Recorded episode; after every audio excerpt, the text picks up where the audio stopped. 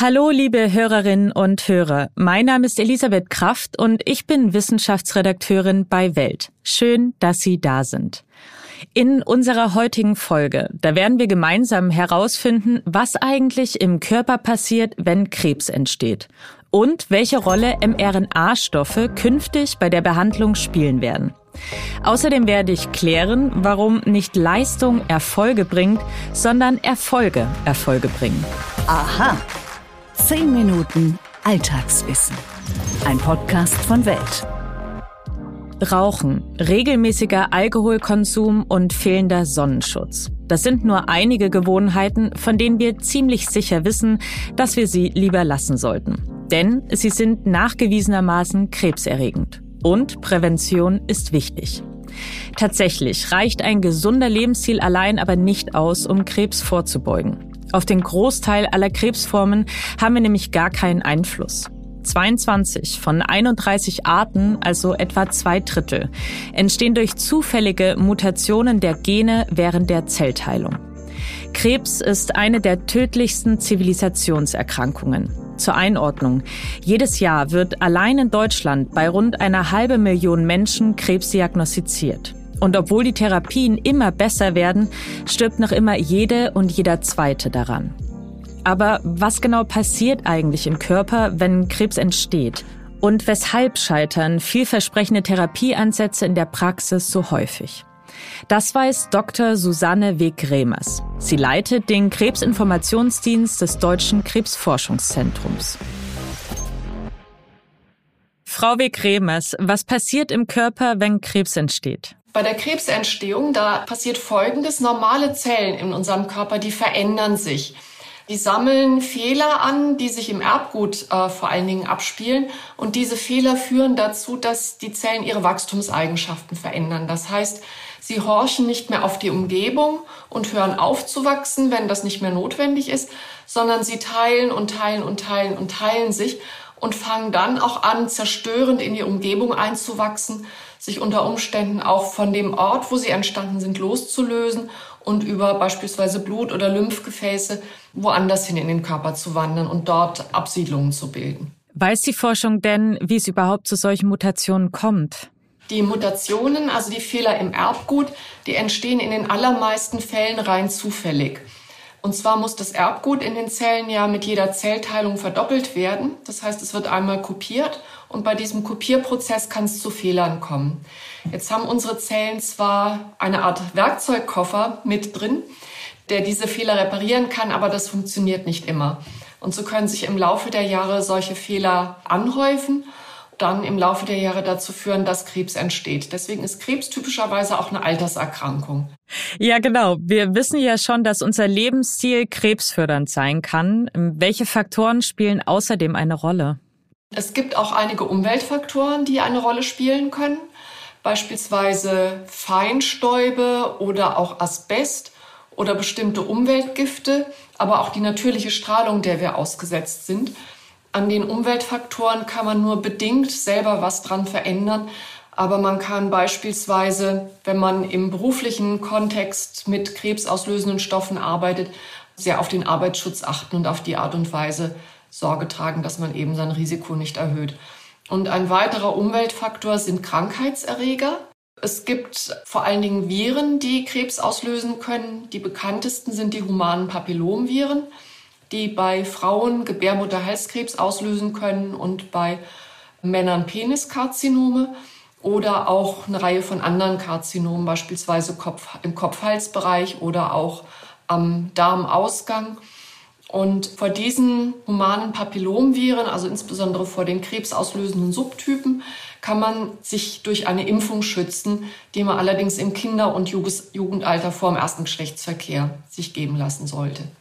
Ein großer Hoffnungsträger in der Krebsbehandlung ist ja auch die Immuntherapie. Dabei wird das körpereigene Immunsystem aktiviert, um Krebszellen abzutöten.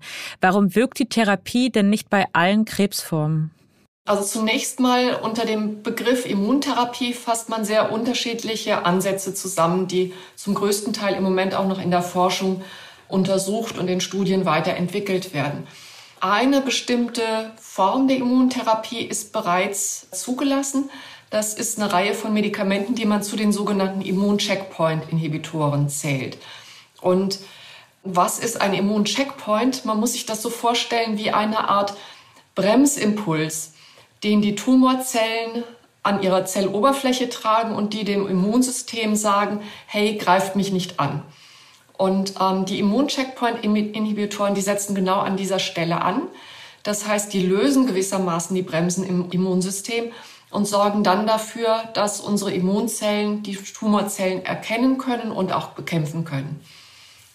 Und diese Bremsen, also über diesen Mechanismus, arbeiten eben nicht alle Tumorzellen. Deswegen wirkt die Immuntherapie mit den Checkpoint-Inhibitoren leider nicht bei jeder Tumorerkrankung.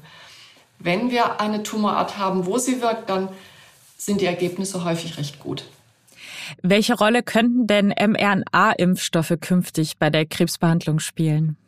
Ja, die mRNA-Impfstoffe, die man ja jetzt für die Covid-19-Erkrankung entwickelt hat, die stammen ursprünglich aus der Krebsforschung. Und zwar ist eine große Herausforderung, wenn man mit Immuntherapie Krebs behandeln möchte, dass Krebszellen so unterschiedlich sind.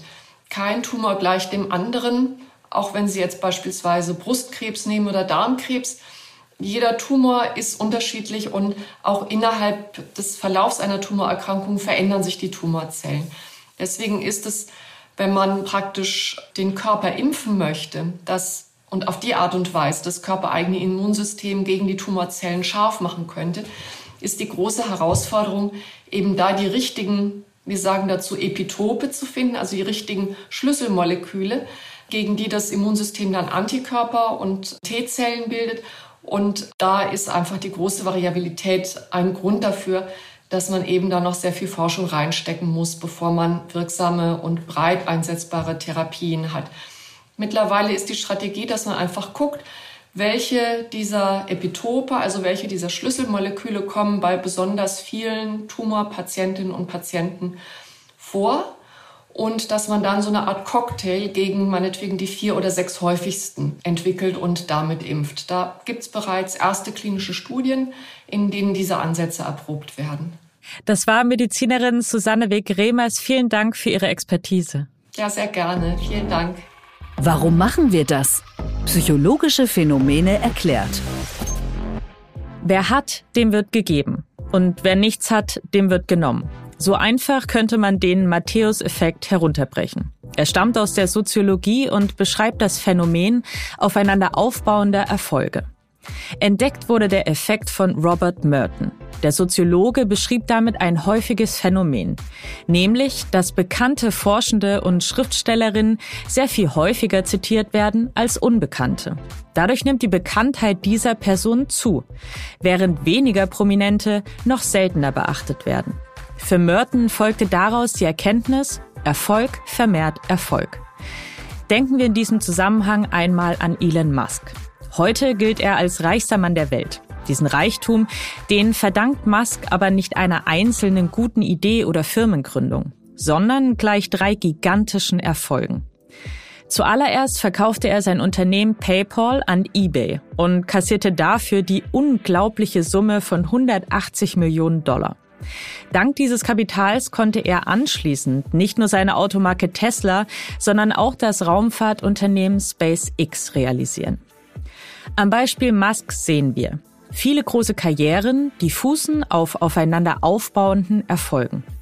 Dort, wo der Matthäus-Effekt wirkt, da werden Triumphe durch vorangegangene Triumphe ermöglicht. Teilweise sogar völlig losgelöst von der derzeitigen Leistung einer Person. Dadurch gelingt es einer kleinen Anzahl von Menschen, ausgesprochen erfolgreich zu werden. Obwohl sich die Welt und auch die Forschung seit der Entdeckung des Effekts vor mehr als 50 Jahren weiterentwickelt haben, ist das Phänomen geblieben. Seinen Namen verdankt der Matthäus-Effekt übrigens dem gleichnamigen Evangelisten und einem Bibelvers. Darin heißt es, denn wer da hat, dem wird gegeben werden, und er wird die Fülle haben. Wer aber nicht hat, dem wird auch, was er hat, genommen werden. Und damit sind wir auch schon wieder am Ende dieser Folge angelangt. Wenn Ihnen unser Podcast gefällt, dann tun Sie mir bitte einen großen Gefallen und abonnieren Sie uns auf den gängigen Plattformen. Und lassen Sie uns auch gerne eine Bewertung da. Das funktioniert zum Beispiel bei Apple Podcasts und auch bei Spotify. Wenn Sie Fragen, Anregungen oder auch Kritik haben, dann können Sie mir die jederzeit schreiben und zwar einfach per Mail an wissen.welt.de. Und damit wünsche ich Ihnen jetzt einen wunderschönen Tag. Ihre Elisabeth Kraft.